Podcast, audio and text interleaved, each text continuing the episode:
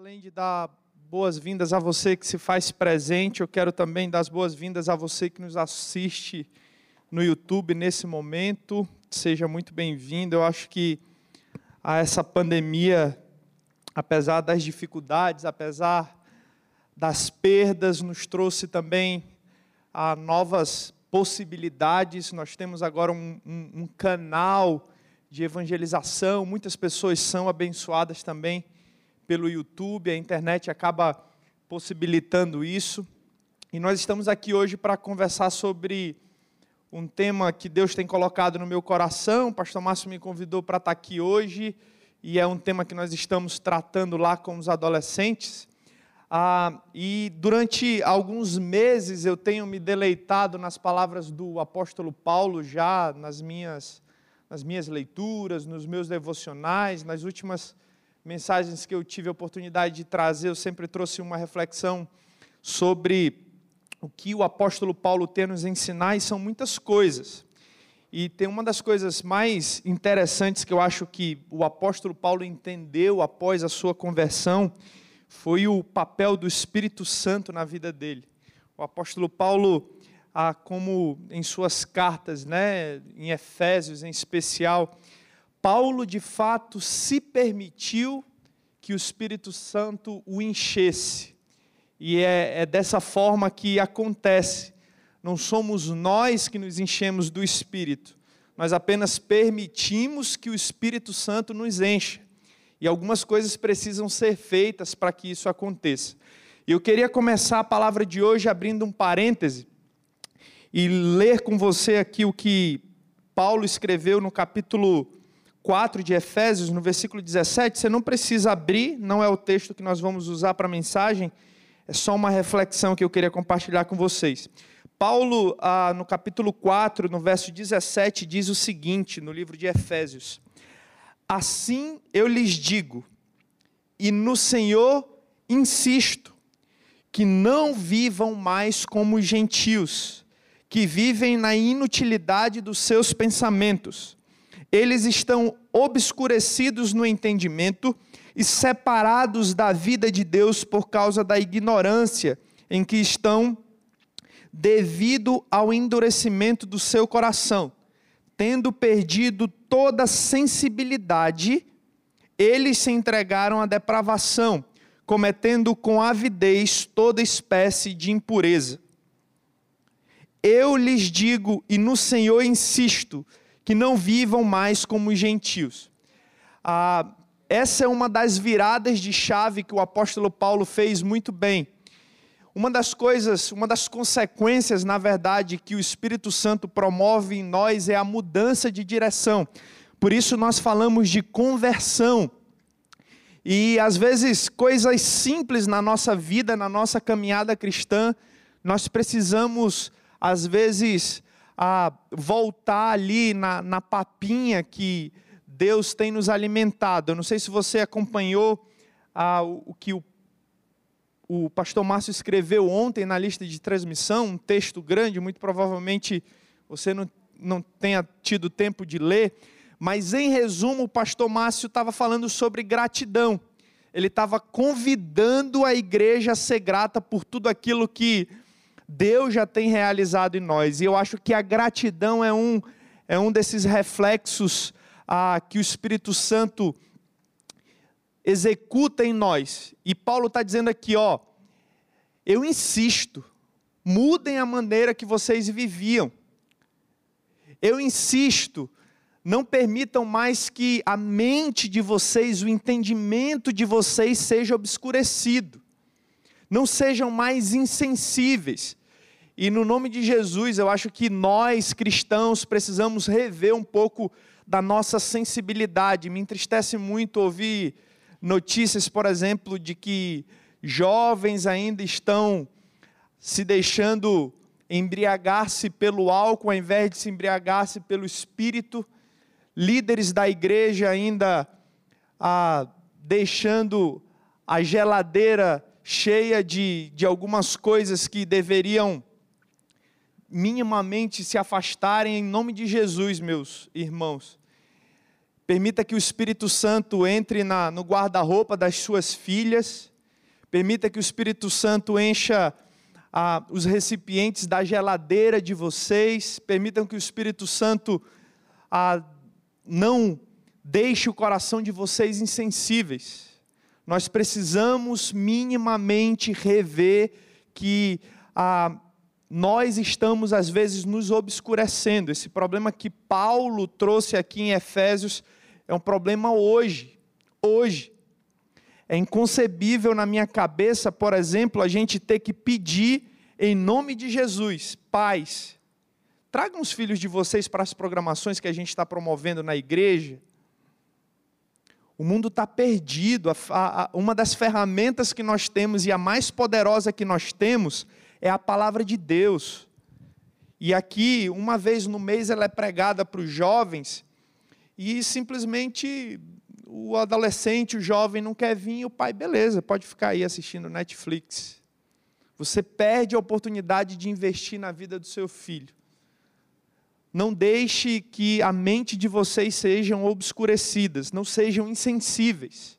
Existe um mundo aí fora levando nossos jovens e os nossos adolescentes e a gente tem sido ingratos a Deus e não estamos levando em consideração isso que Ele tem permitido que nós vivamos na igreja de Jesus. Fecha parênteses. Agora eu gostaria que você abrisse sua Bíblia comigo no livro de Romanos, no capítulo 7.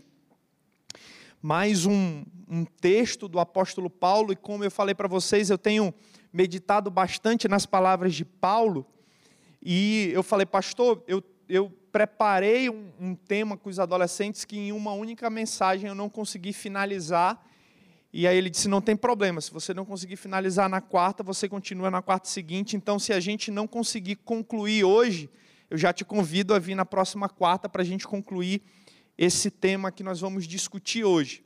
Por dois motivos. O que eu vou falar aqui ah, tem a ver com o nosso eu, o que a psicologia, a sociologia, o que a psicologia chama de self, o que a sociologia chama de identidade e é um tema inesgotável, muito discutido na filosofia, então assim, é um tema muito extenso, uma das perguntas mais difíceis de ser respondidas: quem sou eu? Quem eu sou?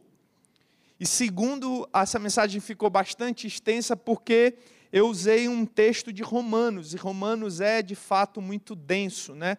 É realmente muito rico em teologia. Então, Romanos, no capítulo 7, no verso 14, o apóstolo Paulo diz o seguinte: Sabemos que a lei é espiritual. Eu, contudo, não sou, pois fui vendido como escravo ao pecado. Não entendo o que faço, pois não faço o que desejo, mas o que odeio.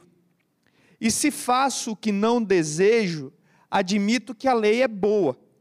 Neste caso, não sou mais eu quem o faz, mas o pecado que habita em mim. Sei que nada de bom habita em mim, isto é, em minha carne, porque tenho o desejo de fazer o que é bom, mas não consigo realizá-lo. Pois o que faço não é o bem que desejo, mas o mal que não quero fazer, esse eu contudo eu continuo fazendo. Ora, se faço o que não quero, já não sou eu quem o faz, mas o pecado que habita em mim. Assim, encontro esta lei que atua em mim. Dois pontos. Quando quero fazer o bem, o mal está junto a mim, pois no íntimo do meu ser tenho prazer na lei de Deus, mas vejo outra lei atuando atuando nos membros do meu corpo, guerreando contra a lei da minha mente, tornando-me prisioneiro da lei do pecado que atua em meus membros. Miserável homem que sou, quem me libertará do corpo sujeito a esta morte? Graças a Deus por Jesus Cristo, nosso Senhor, de modo com, com a mente eu próprio sou escravo da lei de Deus, mas com a carne da lei do pecado. Senhor Deus, eu quero te agradecer, meu Pai, por essa, por essa noite, por mais uma quarta-feira, pela oportunidade de parar no meio da semana e nos alimentarmos da tua palavra, daquilo que o Senhor tem para nós. Eu quero te pedir no nome de Jesus que o Senhor, ah, por meio da sua graça, da sua misericórdia, me use essa noite para compartilhar com meus irmãos um tema denso, um tema caro para todo cristão. No nome de Jesus, que o teu Espírito Santo esteja livre no nosso meio, nos dando entendimento, desobstruindo a nossa mente, o nosso discernimento, nos dando a sensibilidade para que possamos sentir o sopro do teu Espírito nesse lugar. No nome de Jesus, fala conosco, Senhor. Nos dá uma, uma noite abençoada Abençoe meus irmãos que estão aqui presentes e todos aqueles que nos assistem nesse momento no YouTube ou que porventura irão assistir em um outro momento. Fala conosco nessa noite, é no nome de Jesus que eu te oro e te agradeço. Amém. Muito bem. O livro de Romanos é um, uma das cartas mais difíceis de serem compreendidas do apóstolo Paulo. Eu falei para vocês que Paulo, de fato, entendeu muito bem a virada de chave que ele precisava executar na sua vida no momento da sua conversão. Paulo é um cara que de fato mudou de vida, de perseguidor de cristãos, ele se tornou o maior evangelista, o maior pregador que já, já existiu nessa terra. O apóstolo Paulo, de fato, ah, viveu para Cristo. Ele viveu para Cristo, entendeu que viver para Cristo é lucro, aliás, viver para Cristo é a razão da sua vida e que morrer é lucro. O importante é que nós vivamos para Cristo. Essa é a essência ah, do nosso ser. E para alguns teólogos, o livro de Romanos é considerado ah, um, um verdadeiro compêndio de teologia. Paulo traz muitos ensinamentos, muita muita teologia na carta aos Romanos. E o próprio Pedro, sobre Romanos, escreve o seguinte: Tenho em mente que a paciência de nosso Senhor significa salvação, como também o nosso amado irmão Paulo lhes escreveu, com a sabedoria que Deus lhe deu. Ele escreve da mesma forma em todas suas cartas, falando nelas destes assuntos suas cartas contêm algumas coisas difíceis de entender, as quais os ignorantes e estáveis torcem, como também o fazem com as demais escrituras, para a, sua, para a própria destruição deles.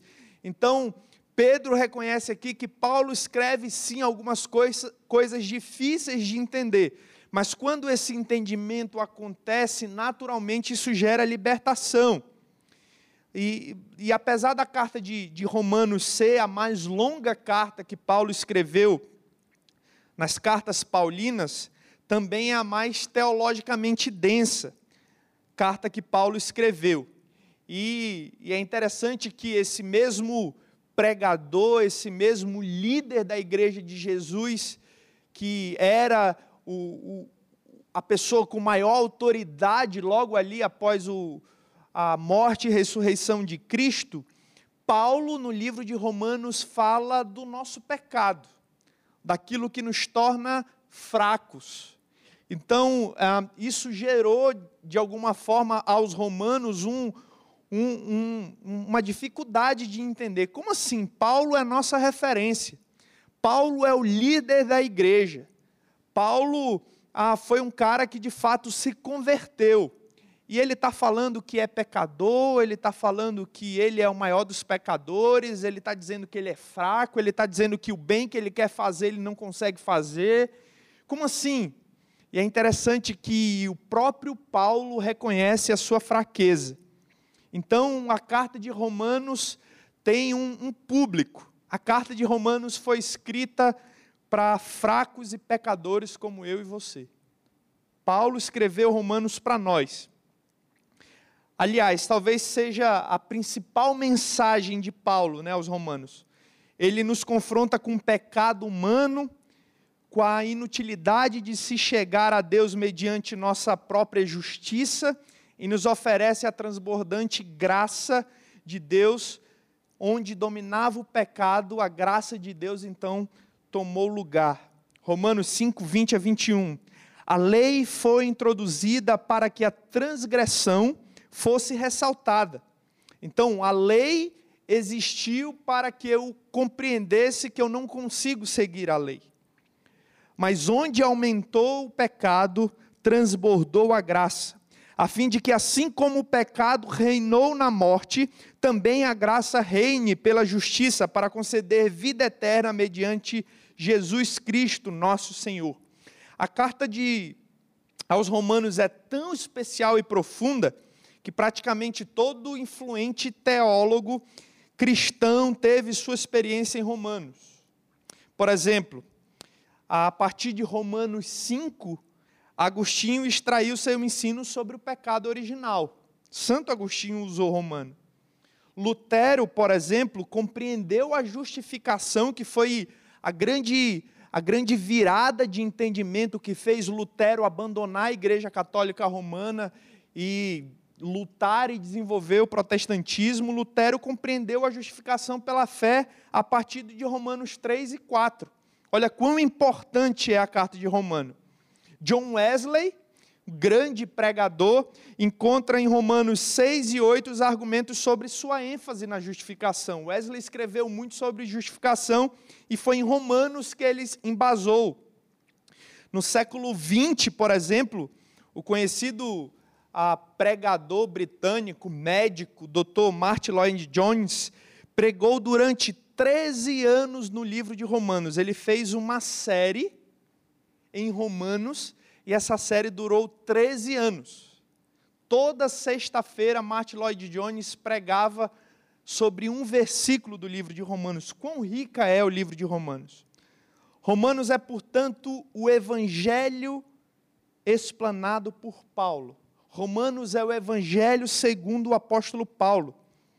O evangelho trata, na verdade, do que é ser realmente humano. Paulo usa ah, no livro de Romanos o argumento de que, ó, nós somos seres humanos, não queira ser super crente, não queira ser espirituoso, não queira apenas pisar na cabeça da serpente. Entenda que você é pecador e que você necessita da graça de Deus. Então, no livro de Romanos, Paulo nos convida a entendermos o quanto nós somos pequenos. E é interessante, eu, eu gosto muito, às vezes vou para Fortaleza escutando as pregações né, do, do, do Ed e uma das pregações desses últimos domingos ele dizia que ah, para ser cheio do Espírito Santo é muito simples, basta você ser pequeno. Se você for pequeno, o Espírito Santo te enche mais rapidamente. Então, uma das formas de o Espírito Santo nos encher é a gente reconhecer a nossa pequenez. Quem eu sou? Quem você é? Senão pobres pecadores sedentos da graça de Deus. Somos eu e você. Então, o evangelho, de acordo com Paulo, o evangelho que Paulo trata no livro de Romanos é sobre quem nós somos. O Evangelho de Jesus nos revela quem nós somos sem Cristo e o que podemos nos tornar com Ele. Aí eu trouxe rapidamente um gráfico para que você compreenda aí rapidamente o que que, o que que Paulo trata no livro de Romanos. E ele começa a escrever no capítulo 1 que Jesus é o único ser considerado legitimamente filho de Deus lá no, no capítulo 1, dos versos de 1 a 15. Paulo escreve sobre isso. Em seguida, Paulo fala sobre Adão, o cara que pecou originalmente. Em seguida, ele ensina sobre a justificação pela graça. E aí ele traz um apanhado sobre a humanidade, do quanto nós precisamos de Deus, e em seguida ele nos ensina que só existe uma maneira de nós chegarmos até Deus, de nós termos um entendimento sobre quem Deus é, esse é o conceito de fé, senão por meio do Espírito Santo. Romanos 1, do 3 a 4 diz: Elas, as Escrituras Sagradas, se referem a seu filho, que, como homem, nasceu da linhagem de Davi, e quando o poder do Espírito Santo ressuscitou dos mortos, foi demonstrado que ele era filho de Deus. Ele é Jesus Cristo, nosso Senhor. Ele é Jesus Cristo, nosso Senhor. A partir do verso 18, Paulo começa a falar do pecado humano originado desde Adão. Em Romanos, Paulo usa duas figuras para tratar sobre isso, né? Duas figuras humana, humanas. Paulo fala sobre Adão, que é o retrato do homem perdido, destruído, arrebentado e consumido pelo pecado, e Paulo também usa o retrato de Jesus, como filho amado de Deus, redimido por seu amor e pela sua graça. Então nós temos duas figuras humanas aí que Paulo trata no livro de Romanos. A primeira é Adão, que configura eu e você sem Jesus Cristo. Nós somos destruídos pelo pecado, assim como Adão foi. Mas por meio do amor de Deus, nós temos a oportunidade de conhecer Jesus a partir da sua obra redentora na cruz e nos dando a oportunidade de vivermos uma vida plena. Eu achei interessante aquilo que o pastor o pastor Márcio trouxe quando ele estava falando sobre suicídio, né, que existe uma vida após a, a vírgula. A, Cristo veio para nos dar uma vida e não foi qualquer vida foi uma vida abundante, uma vida plena. E se você não tem tido uma vida plena, uma vida abundante, você precisa rever qual é a, o papel de Jesus na sua vida. Não existe outra forma de viver ao lado de Jesus senão abundantemente, de maneira plena, satisfatória, feliz. Adão é o retrato de quem nós somos originalmente. Jesus é o retrato de quem podemos nos tornar por meio da fé no próprio Jesus. Romanos 3, 23 diz: Pois todos, todos, sem exceção, pecaram, pecaram e estão destituídos da glória de Deus, sendo justificados gratuitamente por meio da graça, por meio da redenção que há em Cristo Jesus. Por meio de Jesus Cristo, nós temos gratuitamente o perdão, a justificação por meio de Jesus. Todos nós, meus irmãos, somos pecadores e precisamos de Jesus. Todos, sem exceção. No capítulo 7, Paulo mostra que a lei serve para nos despertar sobre o pecado. Eu falava para os adolescentes no domingo que a lei só serve para uma coisa: para nos mostrar que nós não conseguimos cumpri-la o quão é difícil cumprir as leis de trânsito, o quanto é difícil cumprir as leis do fisco no dia de declarar seu imposto de renda. Então, vamos dar um jeitinho aqui, vamos, sei lá. Eu já ouvi dizer que tem é, profissional de saúde que vende recibo para que você consiga burlar o fisco. E o mais impressionante é que crentes entram nessa. Crentes entram nessa. A gente é crente até o período de declaração do imposto de renda. É assim que funciona. Então, a lei serve para isso, ó. Nós não conseguimos cumpri-la. Se não for o amor de Deus na nossa vida, nós somos consumidos pela lei. Consumidos pela lei. Que diremos então? Romanos 7, versículo 7 a lei é pecado, Paulo diz de maneira nenhuma. De fato, eu não saberia o que é pecado a não ser por meio da lei. Pois na realidade eu não saberia o que é cobiça se a lei não dissesse: não cobiçarás. Mas o pecado, aproveitando a oportunidade dada pelo mandamento, produziu em mim todo tipo de desejo cobiçoso. Pois sem a lei, o pecado está morto. Então, a lei só serve para isso, para demonstrar que eu não consigo cumpri-la. E Paulo não está aqui ah, menosprezando a lei ou descartando a lei, ela tem a sua função. Mas existe uma obra redentora feita por Jesus Cristo na cruz, que nos dá a oportunidade de vivermos a partir da graça e não mais a partir da lei. Problema: nós confundimos a graça de Jesus nós confundimos a graça de Deus, o favor imerecido de Deus para nos dar a salvação, e às vezes a gente entende que a obra redentora de Jesus serve para tornar Deus a nosso mordomo, nosso resolvedor de problemas. Então eu vou para a igreja, busco a graça de Deus para que eu seja abençoado, para que eu experimente um pouco do céu. A gente tem dificuldade de entender que a graça de Deus é um canal, é um caminho que nos leva até Deus, para que a gente tenha conhecimento pleno sobre quem Ele é. Quando foi a última vez que você orou para Deus e chegou para Deus e disse assim: Deus, o que, que o Senhor quer que eu faça hoje? Qual é o teu plano para a minha vida hoje? O que, que você quer que eu diga para minha esposa? O que, que o Senhor quer que eu diga para o meu filho? Como é que o Senhor quer que eu trabalhe hoje? Como é que você quer que eu trate meu funcionário? Dificilmente a gente chega para Deus fazendo esse tipo de oração. A gente chega para Deus pedindo para que Ele solucione um problema. Deus, meu boleto está vencendo hoje opere um milagre. Deus, eu estou doente, eu preciso, eu preciso ser curado. Senhor, estou sem emprego, eu preciso de um emprego. A graça de Deus não serve para isso, meu irmão.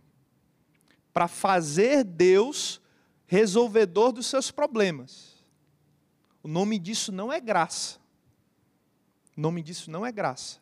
A graça é um canal que me permite chegar até Deus por meio de Jesus Cristo, para que o meu caráter seja moldado conforme o caráter de Deus. Então a nossa oração para Deus deveria ser diariamente: Senhor, o que o Senhor quer que eu faça hoje para que eu me torne mais parecido contigo? O que, que o Senhor quer que eu faça hoje para que eu me torne a menos pecador do que eu fui ontem? E aí a gente torna a graça de Deus uma graça tão barata que a gente escuta, ah, por exemplo, jovens, eu já escutei muito disso. Alexandre, mas é o seguinte, é, eu ir para a festa e não fazer o, que os caras estão fazendo lá, tem problema? Alexandre, eu, eu, eu beber uma cerveja ao invés de três, tem problema? E a gente acha que a graça de Deus ela é uma, um voucher que nos permite nos aproximar o máximo possível do pecado. Ao invés de a gente usar a graça de Deus como um instrumento que nos afasta cada vez mais do pecado. A gente fica flertando com o pecado o tempo inteiro. Não, beber só uma cerveja não tem problema, o problema é embriagar-se. Não, ir para a festa e ficar só na calçada não tem problema, o problema é eu entrar. Né? eu namorar e fazer tudo, pode, só não pode mesmo é o sexo em si. Mas as outras coisas ali, de brincadeira, pode. Isso não é graça de Deus. Você sabe o que a palavra de Deus fala sobre isso? É como se você pegasse a obra redentora de Jesus Cristo e desconsiderasse, jogasse fora, banisse.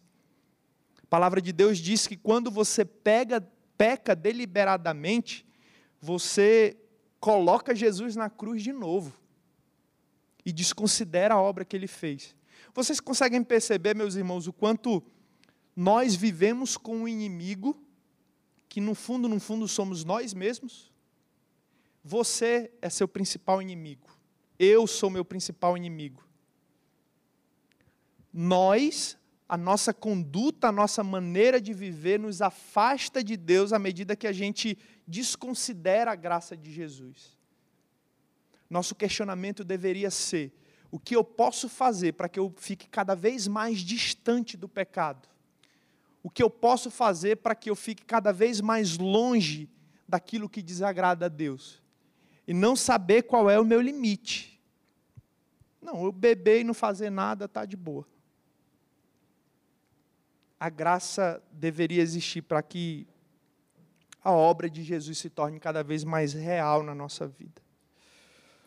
Romanos 6, de 12 a 14. Portanto, não permitam que o pecado continue dominando os seus corpos mortais. Olha só, Paulo está nos dando uma orientação.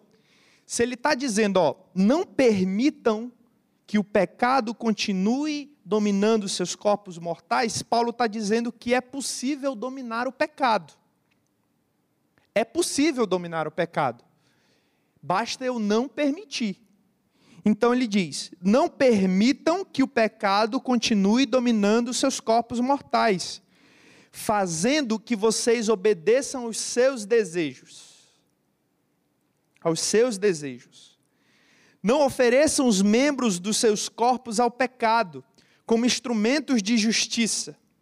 Antes, ofereçam-se a Deus como quem voltou da morte para a vida, e ofereçam os membros dos seus corpos a Ele como instrumento de justiça, pois o pecado não os dominará, porque vocês não estão debaixo da lei, mas debaixo da graça. A gente vai ler de novo.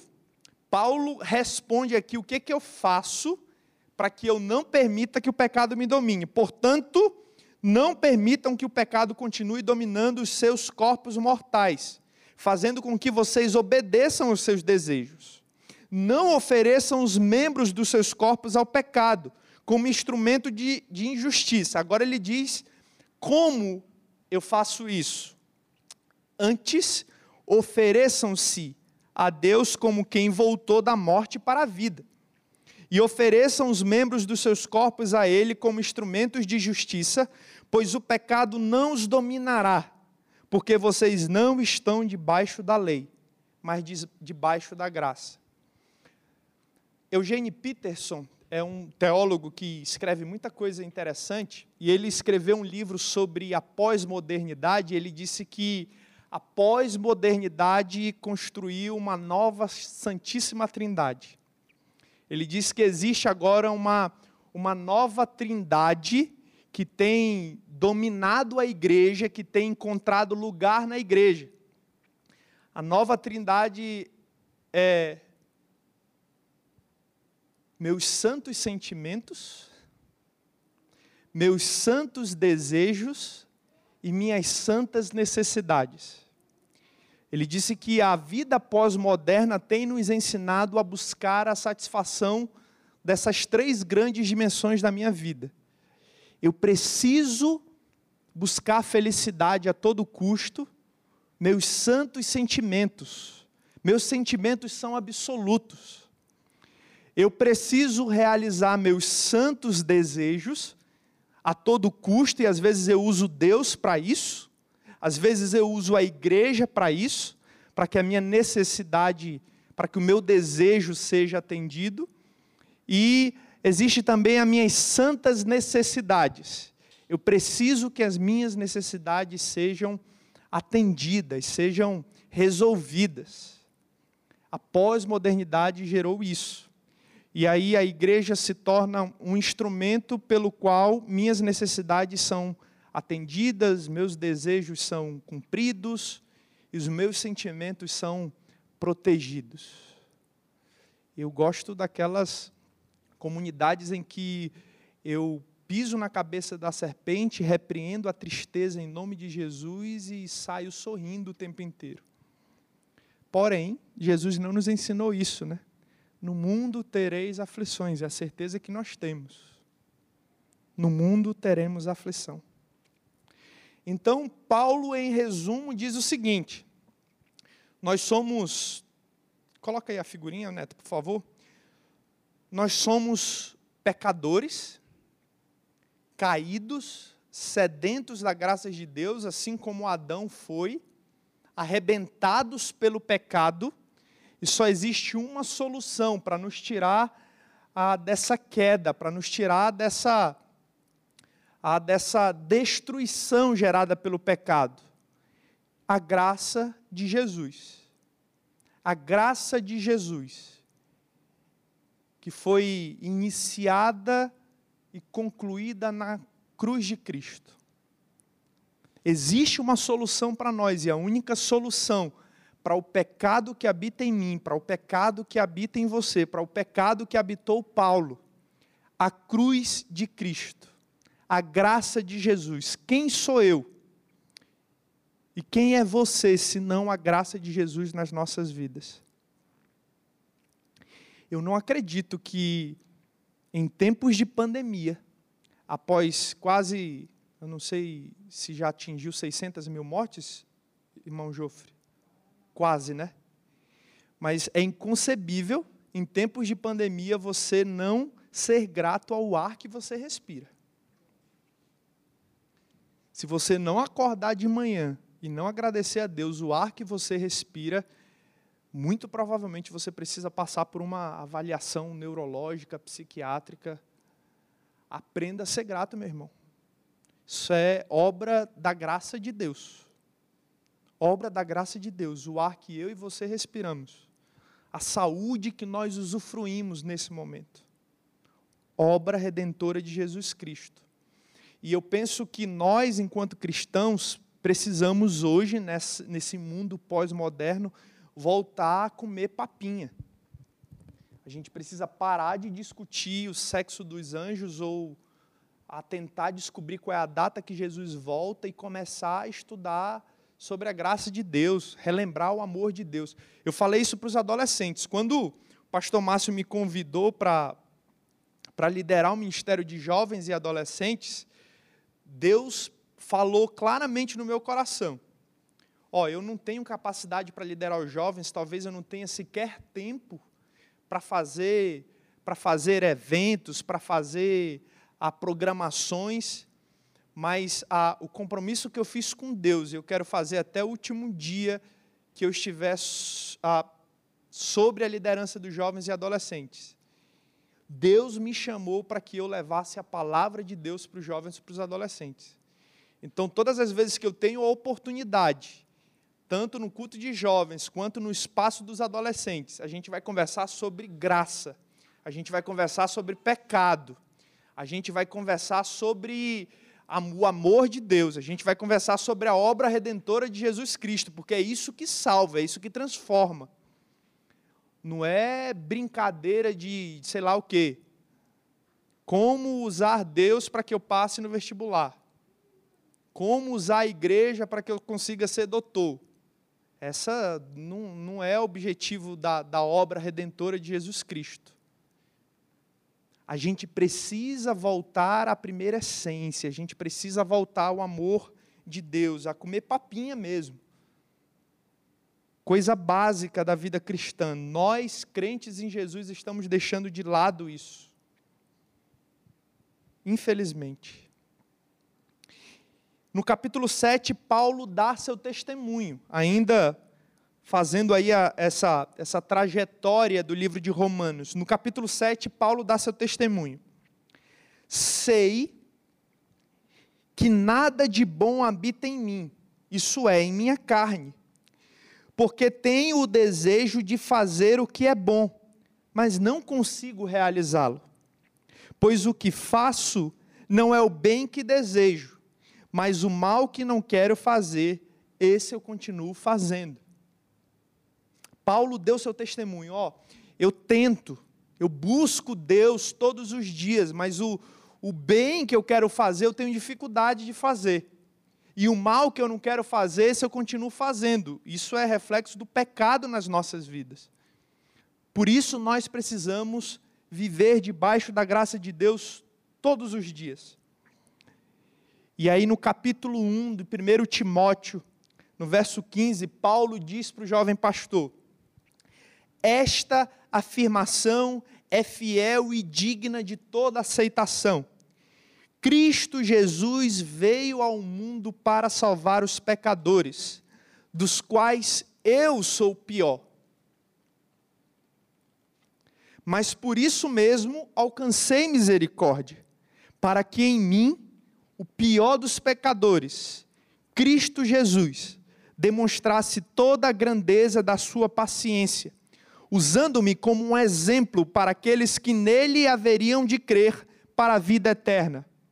Ao Rei eterno, ao Deus único, imortal e invisível, sejam a honra, a glória para todo sempre. Amém. Que forte, né? Para que a obra de Deus seja realizada na nossa vida, em primeiro lugar, nós precisamos reconhecer que sem Jesus nós estaríamos mortos. Nós acordamos todos os dias. Você acordou hoje, foi para o seu trabalho, fez seu almoço, lavou seu banheiro, porque Jesus foi gracioso com você. Jesus permitiu, Renan, que você fosse viajar para trabalhar e voltasse em casa, voltasse para casa com segurança, pela graça de Deus. E a gente precisa reconhecer isso todos os dias. Todos os dias. É simples seguir a Jesus. O difícil é viver de maneira tão simples, né? Dependendo da graça dele. Nós fizemos esse passeio pelo livro de Romanos, e eu quero te convidar a que você, por favor, volte na próxima quarta, para a gente dar continuidade e tirar algumas lições desse texto. Que seu coração saia daqui cheio da graça de Jesus.